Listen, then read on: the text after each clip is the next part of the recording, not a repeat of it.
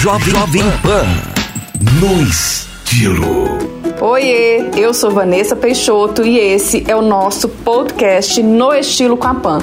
Vamos falar sobre bolsas? Esse foi um acessório muito solicitado por aqui. A princípio, escolher uma bolsa não é diferente de escolher as peças de roupas.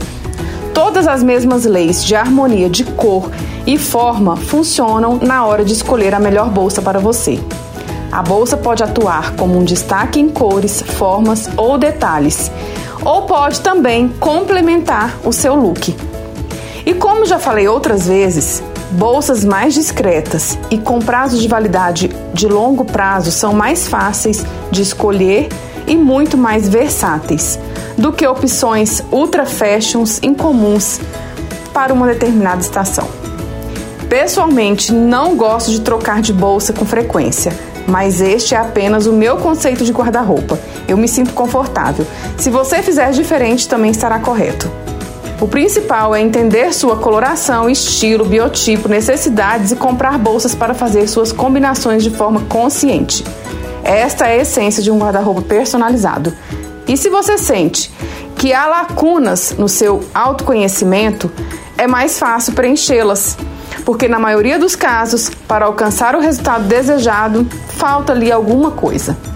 Falta estilo no guarda-roupa, compreensão de cores e do biotipo, escolhas de acessórios ou não levar em consideração suas necessidades do guarda-roupa.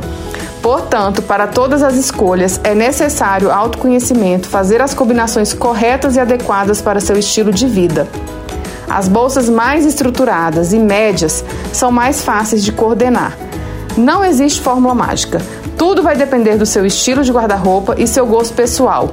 E até seu tamanho interfere na escolha das suas bolsas.